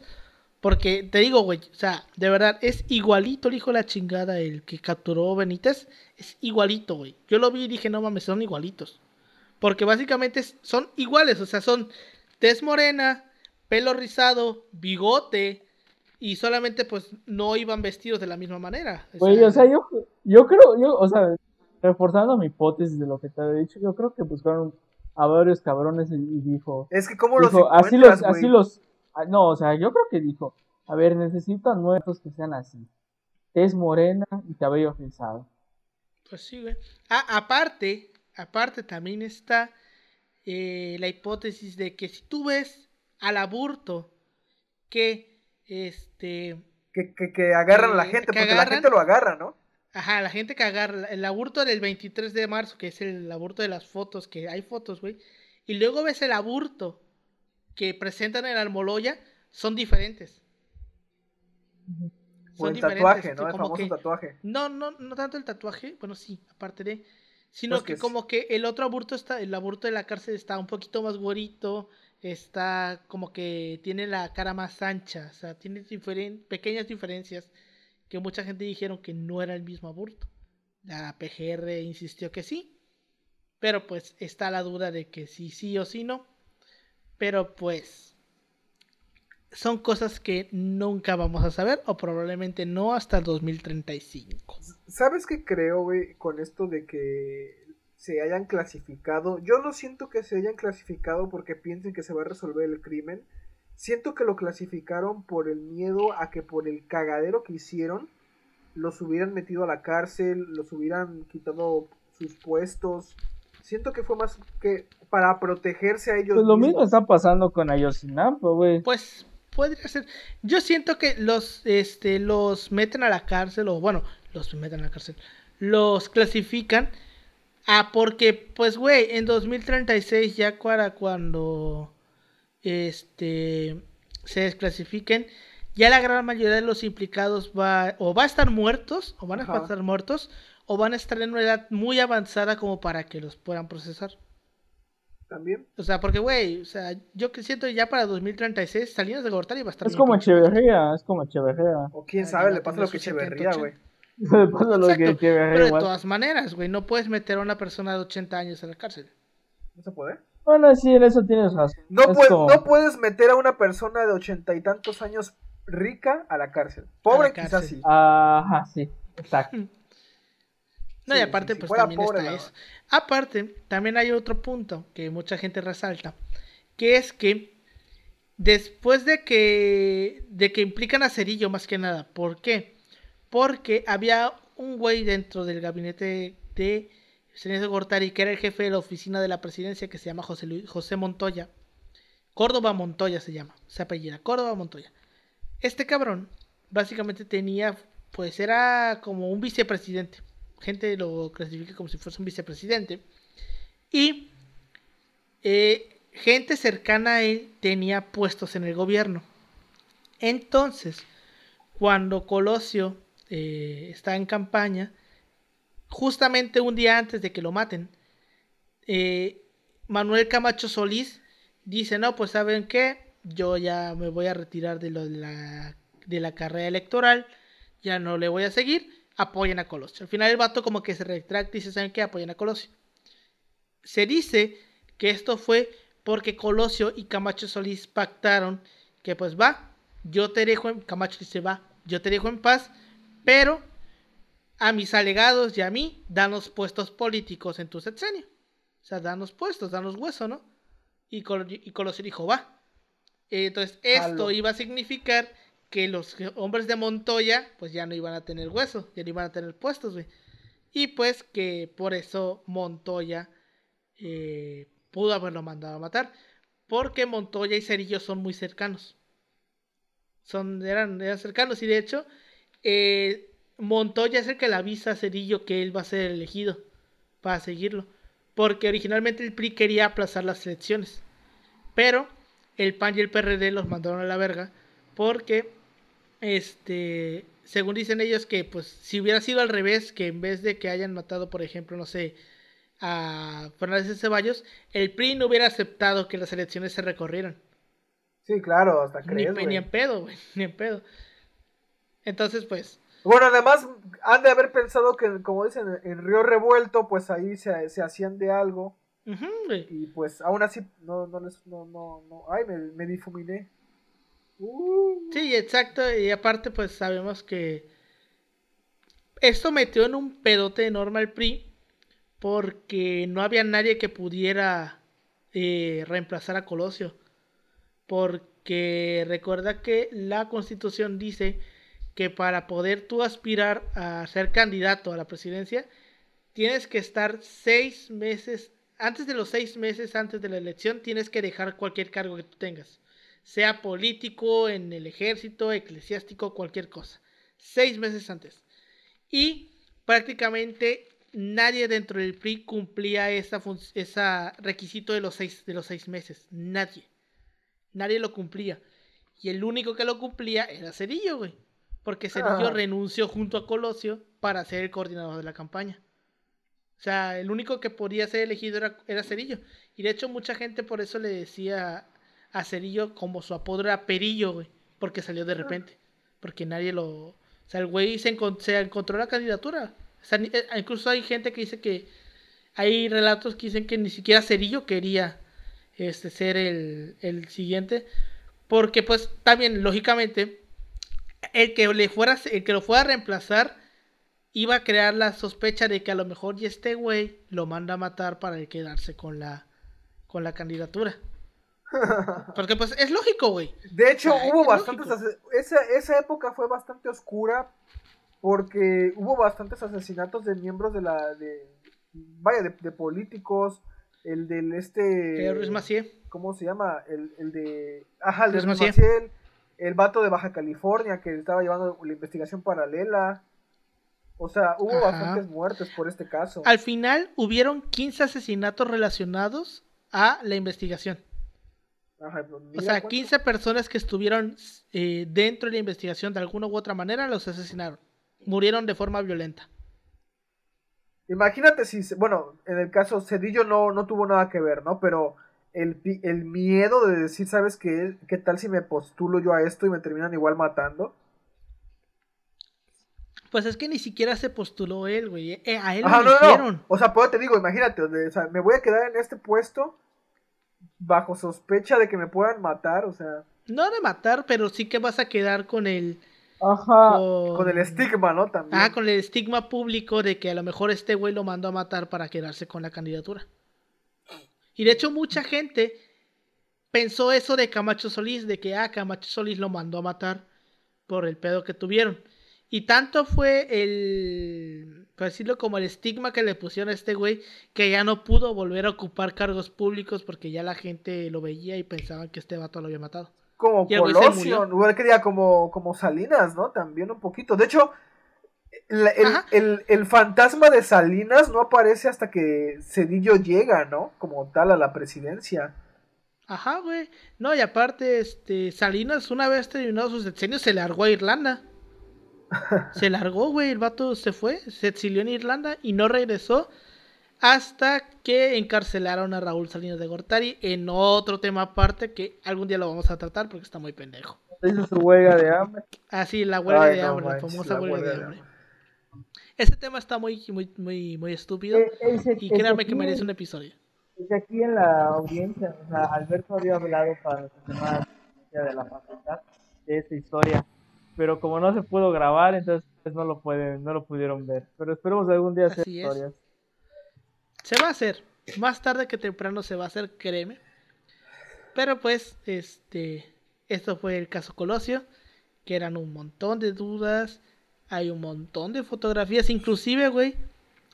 Hoy en la mañana estaba yo viendo que hay una, un artículo de un periódico que se llama El Sol de México. Que consiguió el video de la autopsia. Órale. La autopsia. Bueno, tiene está- mucho sentido porque esa madre legalmente creo que tienes que llevar, eh, cuando haces la autopsia de algún cuerpo es por obligación que tengas, tienes que grabar lo que, o sea, grabarte en audio para que describas lo que estás haciendo y también Ajá. grabar video de lo que estás haciendo. Sí, güey. Entonces está la autopsia en malísima calidad, güey. El video Sí, se claro, para, la época. se pierde la imagen, pero el audio sí, pero el audio no sí se escucha bien y se escucha cómo están los médicos hablando de que no, está explicando más bien de que la bala per- eh, perforó el, el cráneo y lo fracturó en múltiples este, partes y entró por la parte parietal del, del cerebro, cosas médicas básicamente. Como, como en un episodio de CSI o Sí, cosas empiezan Ajá, a güey. analizar qué pasó. Básicamente, obviamente no se ve tan, tan, tan en HD como para que te dé asco y digas, güey, estoy viendo una cabeza perforada. Porque pues está en muy mala calidad, güey. No, no se alcanza casi a diferenciar. Sí ves, güey. O sea, hay una parte del video donde lo tienen como que de espaldas y sí se ve bien. Pero, pero pues no se ve así muy, muy macabro. Y está también la parte donde está describiendo la herida del abdomen, güey. Y sí se le ve este el hueco donde entra la bala y, un, y la parte de todo lo que es el estómago en morado por la sangre que está dentro. Pero menciona que esa herida, esa herida de bala no, no, no perforó ningún órgano. O sea, no hizo daño. Solamente entró y pues la típi- el típico sangrado de que pues güey perforó músculos, pero no perforó ningún órgano. Nada, nada que pudiera matarlo. Lo que lo mató fue la bala de la cabeza. Sí, claro. No, y aparte digo, hay un montón de historias, se dice que lo mataron en la ambulancia. Pero pues como te digo, lo más seguro es que haya llegado ya muerto al hospital. Tiene Sí, sentido, bueno, tiene ¿quién, sentido. quién güey. sobrevive a una bala en la cabeza también, no? Sí, güey. O sea, que yo- sí ha pasado, sí ha ocurrido que alguien sobrevive. Pero son casos a muy contados. pero, pero muy contados. sí son muy De contados. hecho, en México tenemos nada más así famoso un caso, el de Mariano Escobedo, el que le disparan tres veces. O sea, en diferentes ocasiones le dispararon en la cabeza y el vato sobrevivió tres veces, a tres disparos Sí, en la cabeza. O sea, para que vean nomás. Sí, o sea, yo, yo sinceramente considero que el güey ya llegó muerto al hospital. O sea, desde el momento en que lo subieron a la camioneta ya iba muerto. Porque pues no, muy, muy, muy, imposible que sobrevivas a un, a un disparo de tan cerca y este, y pues que sobrevivas y todavía aguantes dos, tres horas más en el hospital. Y también al güey que captura eh, Mario, eh, este Federico Benítez, al vato del CISEN, le hicieron unas pruebas, o sea, unos estudios, y se encontró que tenía pólvora en las manos. Ay, papá.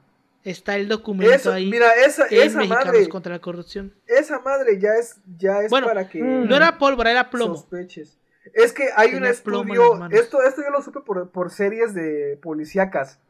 Cuando tú disparas un arma, te quedan residuos de, del disparo, o sea, de pólvora, Ajá. de materiales así de impacto en, la, en, la- en el cuerpo, en las manos, en el cuerpo. Y eso, pues, si estás llevando a cabo una investigación de asesinato y sale que el sospechoso tiene esa madre, pues lo Pues inculpas valió verga. y valió Sí. verga. Pero Exacto. aquí no, porque esto es México. Eh, ah, este, co- este, igual si ya que tocan este punto del la- del proceso de justicia mexicano, vean la película Presunto Culpable, van a entender mucho acerca de el sistema de justicia mexicano. Está en YouTube y pueden ver cuando quieran. Que van a entender mucho de cómo se cómo funciona la justicia en este país. Sí, güey.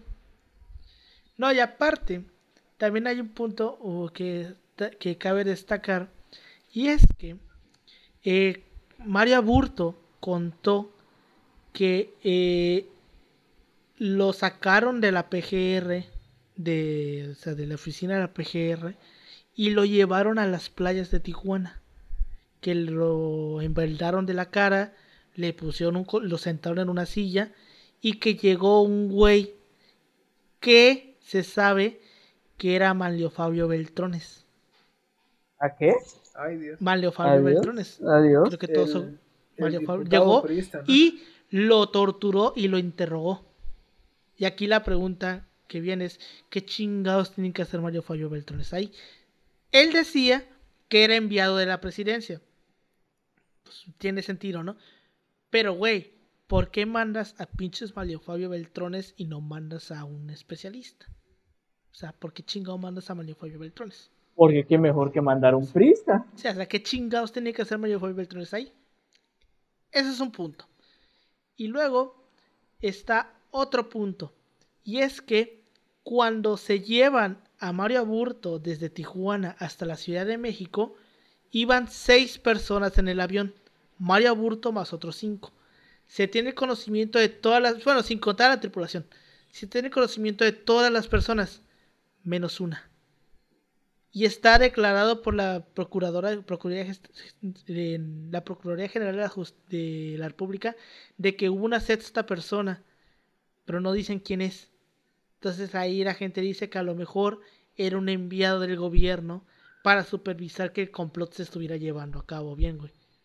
Porque no se sabe quién es. Se sabe que estuvo ahí porque está en los reportes, pero nunca se identificó. No se sabe quién es. O sea, a este grado de, de, de cagadero llegamos en este caso. O sea, es un caso que se llevó muy mal y siempre se ha llevado mal. Y eh, la verdad, o sea, la verdad que tiró el gobierno fue al final de que Mario Burto lo hizo solito. Pero pues de todas maneras, es imposible que una sola persona haya hecho esto, güey. No se puede pensar que Sí, una sola ah, persona claro, haya claro, hecho o sea. No es como que de la noche a la mañana dijo Mario Burto, ah, pues vamos a matar a Es Colosio. algo, eso es algo muy complicado, la verdad, es algo muy Sí, o sea. complicado. Tuvo que haber alguna organización o un grupo de No, personas. tuvo- alguien tuvo que ayudarlo. Porque pues no puedes, tú solito no puedes ir y burlar la, la, seguridad de un candidato presidencial. O sea, aunque, aunque tú dirás, bueno, es que hay un chingo de gente, güey, ni eso significa que no iba protegido. O sea, o los que estaban cuidándolo lo cuidaron mal, o este el vato se lle- llegó ahí de casualidad. También está el punto de que normalmente este había un grupo privado que protegía a Colosio, que era el que llevaba la protección, ¿no? Los que iban más que nada a los mítines, el Colosio. Pues a ese meeting en, en Lomas Taurinas les pidieron que no fueran.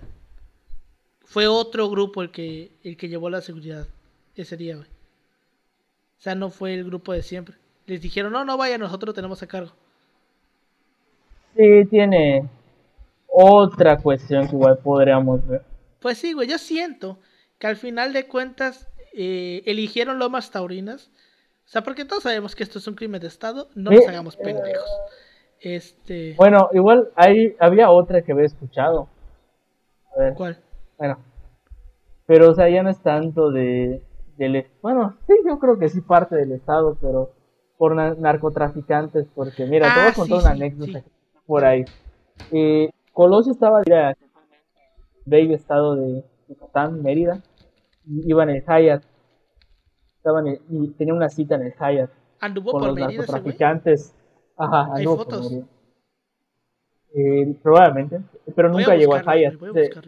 Probablemente, yo creo que sí, a lo mejor hay una. Bueno, yo supongo. Eh, pero según tenía que llegar al Hyatt, eh, ¿ves dónde está Paso de Montes? Donde ves el Hotel Hyatt. No conozco el hotel, pero sí ubico Paseo de Montejo. Ajá. Bueno, está, está por ahí. Ahí en teoría los narcotraficantes, los jefes más poderosos de México, lo iban a, pues tenían que entrevistarse con él para decirle cómo iba a estar la jugada en su sexenio. Pero Colosio nunca llegó y en teoría dicen que por eso lo mataron. Eso también Es lo había leído, de que pues podía ser que por los cambios que quería poner Colosio, pues también se iban a, a ver afectados los, este, los, ¿cómo se llama? Los cárteles. intereses de los narcotraficantes. Pero Te, esta te teoría voy a decir algo, güey. Yo lo dudo mucho porque la- se, se- o sea, entre los que llevan a cabo lo que es teoría del, bueno, no teoría, sino la historia del crimen en México, la, sí, la presidencia influía mucho en las, en la, ahora sí que en la actividad delictiva a nivel nacional, pero desde gobernación. O sea, no era físicamente el, la- el presidente, sino que a través de gobernaciones que se articulaba toda la política. Pero criminal. a lo mejor, o sea, no, no solo fue complot, a lo mejor los narcotraficantes, pues, a lo mejor en este grupo había alguno que estaba involucrado que dio apoyo. no, Podría mira, ser. mira, Puede ser. Yo lo que había leído era que, o sea, sí, se tiene la teoría de que pudo haber sido un- algún pedo de nexos de, narco- de narcotráfico, pero por la evidencia que se tiene del caso, no hay una sola cosa que apunte a que realmente pueda ser algo relacionado al narcotráfico. Además, los narcos son muy directos, ¿no? O sea, el narcotráfico es muy directo, Ajá, va, te mata y ya, güey. o sea. A lo mejor, pues, es como, como dices, o sea, no se querían ver involucrados porque saben que eso le va a chingar el gobierno. O sea, no hay, no, hay, no hay nada que realmente sustente muy, muy, muy fuerte esta teoría de que pueda ser este de- eh, producto del narco. Pero, pues ahí está, como siempre. Existe la posibilidad, por supuesto que sí. Pero Además, el narco de se esos, tiene, el no. narco de esos años no es el narco de ahorita, o sea, Exacto. Apenas se está formando. apenas era, está era un formando. narcotráfico que se estaba Se está formando. formando apenas. no tenía tanta tanta preponderancia en la, en la esfera política y social como lo tiene ahorita, o sea, se estaba formando. Ahorita son otros tiempos. Sí, o sea, también. No, y aparte estamos hablando de que, bueno, también lo que estaba leyendo era que, pues sí, a lo mejor se, se dice, no, pues es narcotráfico y se le echó la culpa al cártel de los Arellano Félix. Porque pues en los 90 estos vatos eran los que más... Los Si no me equivoco, era- eran los que controlaban Baja California, si no me Exacto. acuerdo. Fueron los que mataron pues, a, un- a, a la familia de, de- que era, era llegado al Chapo. No me equivoco, que fueron ellos, no me acuerdo ahora. Ni idea. Pero No recuerdo. también se barajan varios nombres, por ejemplo, se baraja el de Jorge Hank.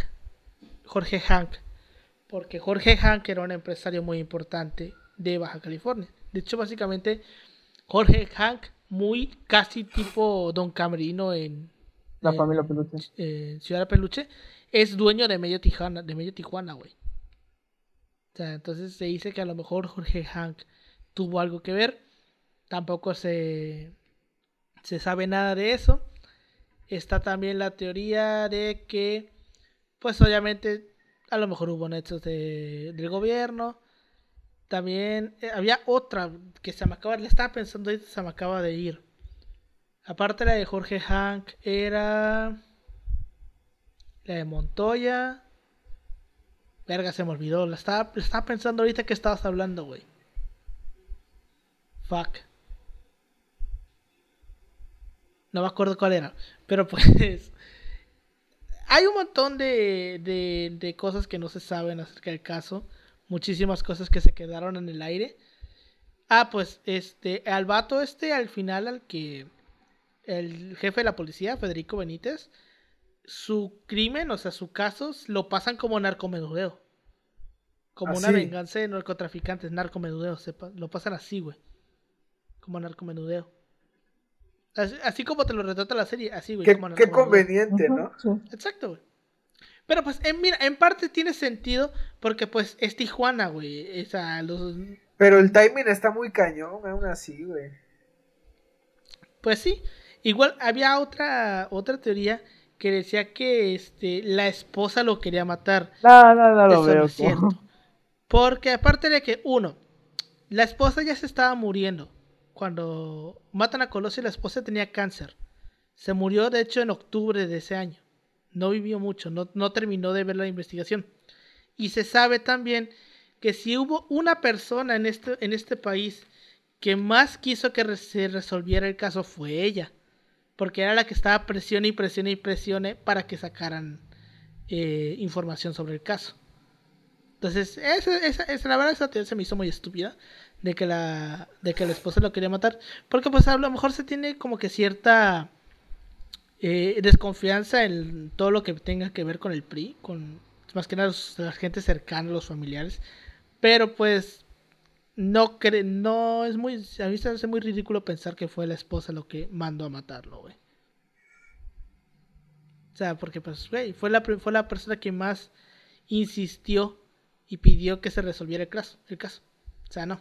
Yo no le había sentido, sinceramente. Sí, yo tampoco. No, no, no tiene algo, no tiene sentido, o sea, como tú dices, o sea, no hay ninguna prueba que la, que la apunta a eso.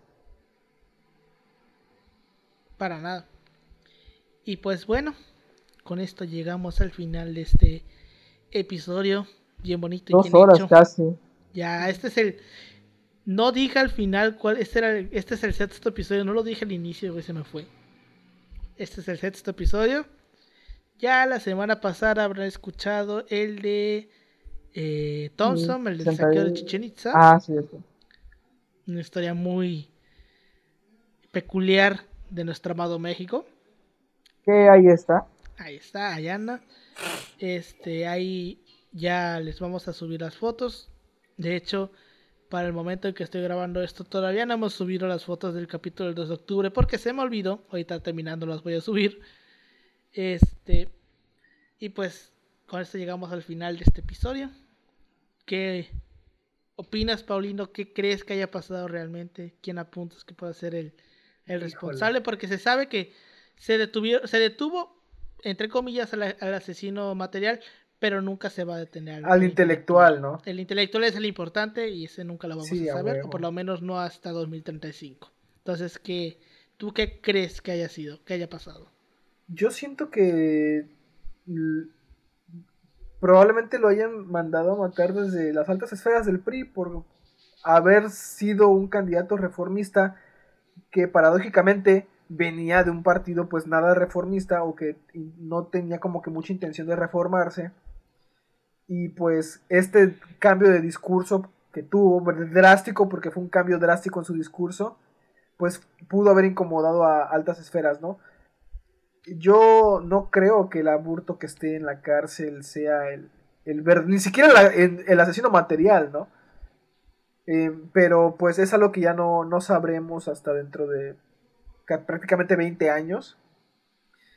Y sí 15. nos de, de- 15 años y sí nos da, y nos da una imagen clara de que aquí en México en casos de este tipo no importa el hecho de llevar bien un caso porque no está en los planes de esa gente llevar a, a buen término el caso. De hecho, yo creo que buscan por todos los medios embarrarlo lo más posible para proteger a los implicados y para protegerse ellos mismos que no tienen como que las cualidades de, de llevar a cabo pues eh, investigaciones lo suficientemente pues Bien claras hechas. como para que se lleven a término, ¿no? Como pasó con Ayotzinapa, por ejemplo, o sea, él dice, es que sí es un cagadero, bueno, fue un cagadero, pero querían que no fuera un cagadero, o sea, había, había una, una voluntad porque se llevara a cabo de la mejor manera, no lo creo tampoco. O sea, son cosas que se repiten, vaya. Tiene sentido para mí. ¿Tú, Yoshi, algún comentario? ¿Qué opinas? ¿Qué, qué fue lo que pasó? Mira, te puedo decir de que a la de huevo fue el PRI de a la de huevo. Había intereses ahí de por medio. eh, pues no podían a Colosio quitarlo de la esfera pública por medios tradicionales pues pasó estas cosas y mira, Alon Burto fue el asesino eh, material que no fue el. A lo mejor di- diría, sería una cuestión de que hasta 2035 ya muy en el futuro estaremos en AGN sacando otras conclusiones. Es muy difícil ahora llegar a una conclusión. Tenemos que hacer una valoración muy importante de las fuentes. Pero pues mi conclusión es que se lo chingó a huevo PRI. O sea, a la de huevo había ahí. Y, o sea, se cubrió todo. Una parte a lo mejor tiene razón Paulino. Pero, o sea, yo creo que no había intenciones de, o sea, solo decir aburto, fue y a chingar a su madre, o sea, a clasificar todo, porque, o sea, no les convenía, pues, eh, seguir atando cabos. O sea, yo creo porque así es México y, pues, México es así. Y así es. Oh, sí. Ya que tengo mi botella de agua porque no me dio tiempo de irme a comprar mi cerveza. Maldita Se me sea. calentó, güey, pero aquí tenía... Este era, un- este era un preparado... Ay, me difuminé. Uh, Pendejo. Eh, te- me hice una cubita bien rica, güey. La cerveza se me, se me calentó. Chale. Es que es un desmadre tomar con este disfraz, güey. Cada vez que Te estuve viendo, güey. Te estuve viendo que te metías la mano por debajo y de acá rato la- la- levantabas tantito la- el disfraz para, para Es que está tomar. bien rico, güey. Era tamarindo, este de, el de esta bebida de para. Que no diré marcas porque no nos patrocinan, patrocínenos por favor. Así es. Con, con, con, con esta bebida negra que tiene altas cantidades de azúcar, aunque dicen que no tiene azúcar. Esto tiene sentido para mí. Pues yo personalmente creo que eh, yo me voy más por dos opciones. O fueron los dinosaurios o fue eh, Montoya. Yo sí creo firmemente que podría ser Montoya. Porque este güey se sabe que era de esos vatos que... De, de esos vatos escrúpulos, eh, sí. insensibles, güey. Ah. Que me vale madre lo que tenga que hacer, pero tú no vas a hacer, tú no vas a decirme qué hacer. Básicamente. Entonces, yo ¿Y qué- pues... ¿Qué pasó? Qué, qué culero que, digo, si, si se plantea el hecho de que fueron los dinosaurios o el viejo PRI, qué culero porque de todas formas con Cedillo se empezó a llevar a cabo pues cierto tipo de reformas, o sea, esto de la Ajá, distancia de el famoso distanciamiento presidencial. Sí, pero fueron como dice Alberto. Ah, claro, Ah, pero, pero aún otro. así se llevaron a cabo y, y no pasó mucho tiempo, o sea, estás hablando de que eh, este, el famoso distanciamiento presidencial, o sea, de la sana distancia, que no era como de pandemia, pero una distancia del presidente respecto a los actores políticos diferentes de la investidura presidencial, pues se empezó a llevar a cabo con él, o sea, al final No, de y cabo... aparte sabemos que al final los periodistas reformas. terminaron odiando a Cerillo, güey. Por aceptar Ay, la sí. victoria de Pan en sí, güey. 2000. Lo expulsaron del partido, güey. A eso no me lo sabía que lo habían Sí, güey. Sabía Bueno, que- no lo expulsaron, pero. Bueno, sí, creo que sí lo expulsaron, no me acuerdo. O pedían que lo expulsaran, más bien. Pero sí, güey. O sea, los, los priistas en el 2000 odiaron a Cedillo por eso, güey. Pero lo odiaron, odiaron. Y lo siguen odiando. Pues también le da Fox. Y pues sí, retomando el punto. Retomando el punto, pues.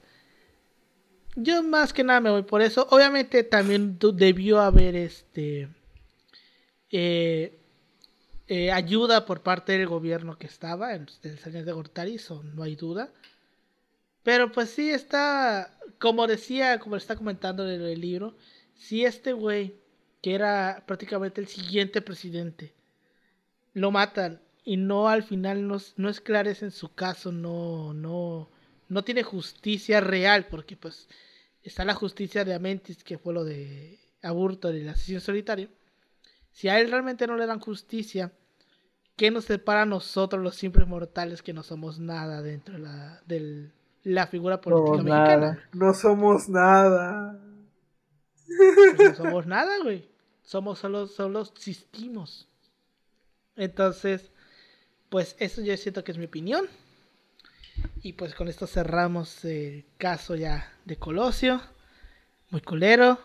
Hashtag México. Totalmente es el- uno de los más grandes hashtags México que, se van a, escuchar en su vida. Ya como también aparte del de Colosio hubieron otros asesinatos en ese año. Aparte de que se sabe de que el régimen de Salinas mataba gente de la diestra y siniestra, güey. Porque durante el sexenio de Salinas se mataron o asesinaron a 500 personas dentro del PRD, güey. Ah, sí, que hizo su 500. pronunciamiento de que se chingaron a varios militantes. 500 personas, güey. Y que muchas estaban relacionadas directamente a crímenes de Estado, güey. Pero pues, Y de eso casi no se habla, ¿eh? O sea, de, las, No, de esas no muertes del PRD bueno, son, es muy poco platicado. ahora que me pongo a pensarlo. Este, no, sí ya existía el PRD.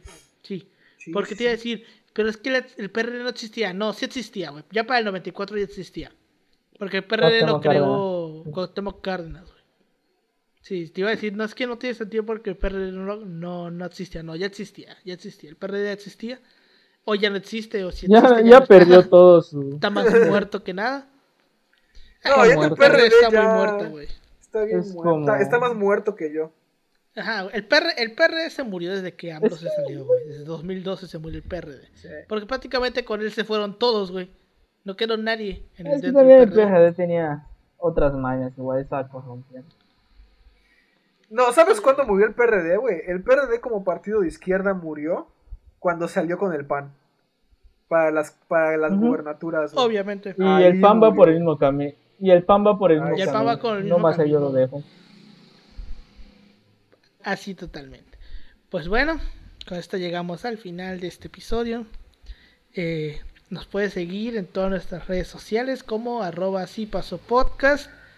Aparte de que pues ya para este momento ya deberíamos estar teniendo video. En teoría. El episodio de el 2 de octubre debió haber tener video, pero pues por cuestiones de tiempo y de edición ya no se pudo poner con video. Ni modo. Este, lo- eh, seguramente nos una semana también muy difícil. ya traiga video. Quién sabe, ya veremos lo que depara el futuro, no lo he editado. Este, entonces, pues a mí me pueden encontrar en Instagram y en Twitter como arroba emanuel56. No uso tanto. Twitter porque lo detesto. Este, considero que, que el primer paso para lograr la ansiada paz mundial es cerrar Twitter. Pero pues, de todas maneras, por ahí ando, no lo uso mucho. Y si lo uso es para, re- para estupideces que me encuentro por ahí. Más que nada uso Instagram, ahí se me pueden encontrar como Emanuel56. ¿Tú, Pau, cómo te pueden encontrar? En pues Facebook como Ángel Paulino Chan Cruz y en Twitter, aunque se enoje Alberto del Twitter, y en Instagram estoy en ambos como Pau-3 eh, y doble C. 3cc. Tiene sentido para mí. Güey, el día que cierren Twitter va, va a haber una paz mundial, y lo sabes. ¿Sabes qué? Es bien tóxico esa madre, güey. Yo no uso Twitter. Es- yo no Sí, uso güey. Twitter. O sea, está chido, güey, Estoy pero lo, lo malo de Twitter son- es la gente tóxica, güey. El fandom, el famosísimo fandom. güey. no sé, yo estoy vetado. El día que el día que te dije de que pues pasaste Twitter para ponerlo o para que mencionarlo, este ya dije, le voy a dar una oportunidad, pero la primera cosa que me encuentre de una estup- una ge- alguna persona opinando una estupidez, lo voy a cerrar. No dure ni Ay, 10 güey, minutos, güey. A huevo, me No imaginé, ni güey, 10 me minutos. imaginé. Pues bueno, tú Yoshi no te pueden encontrar. A mí es una la verdad. Ah, no es cierto. sí. Estoy en, en Instagram como Alessandro Chitaca López Loría. Y ya saben, igual mi cur, igual lo pueden. Y, y en Facebook me pueden encontrar de la misma manera, así que pues ni cómo esconderme, la verdad. Pues sí. Pues bueno, con esto llegamos al final de este podcast. Muchas gracias por habernos, verga. Muchas gracias por habernos escuchado. Se me estaba cayendo el sombrero. Este, muchas gracias por habernos escuchado. Y pues nos escuchamos el siguiente viernes, el siguiente viernes histórico. Que va a tener este, ¿cómo se llama? Eh, un tema acorde a la fecha. Entonces ahí nos vemos el próximo viernes. Ya mucha gente sabrá de qué va a tratar el tema. Lógico. Pero pues ahí nos vemos el próximo viernes. Y con esto se pueden retirar, nos podemos ir en paz. Ya terminó nuestro episodio. y pues recuerden, no, si ser el, ¿cómo se llama? El, el reformista tiene más riesgos que ser una Sí, persona. normal. eh. De hecho, hay una frase de. Maquiavelo, ¿no? Ajá. De- sobre el reformista. Yo la estuve buscando, pero no me acordé cuál es. De que el reformista tiene que tener más cuidado de Eh, sí, al final explica Maquiavelo esta analogía de dice, ¿qué es mejor ser amado o temido? Y, y empieza a explicar que me... Pero entre ser amado y al final es mejor ser temido, así no te traiciona.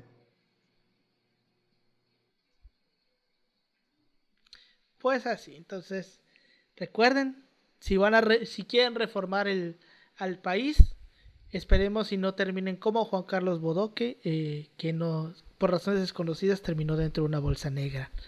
Nos, nos vemos la siguiente semana. Nos vemos en la próxima. Adiós.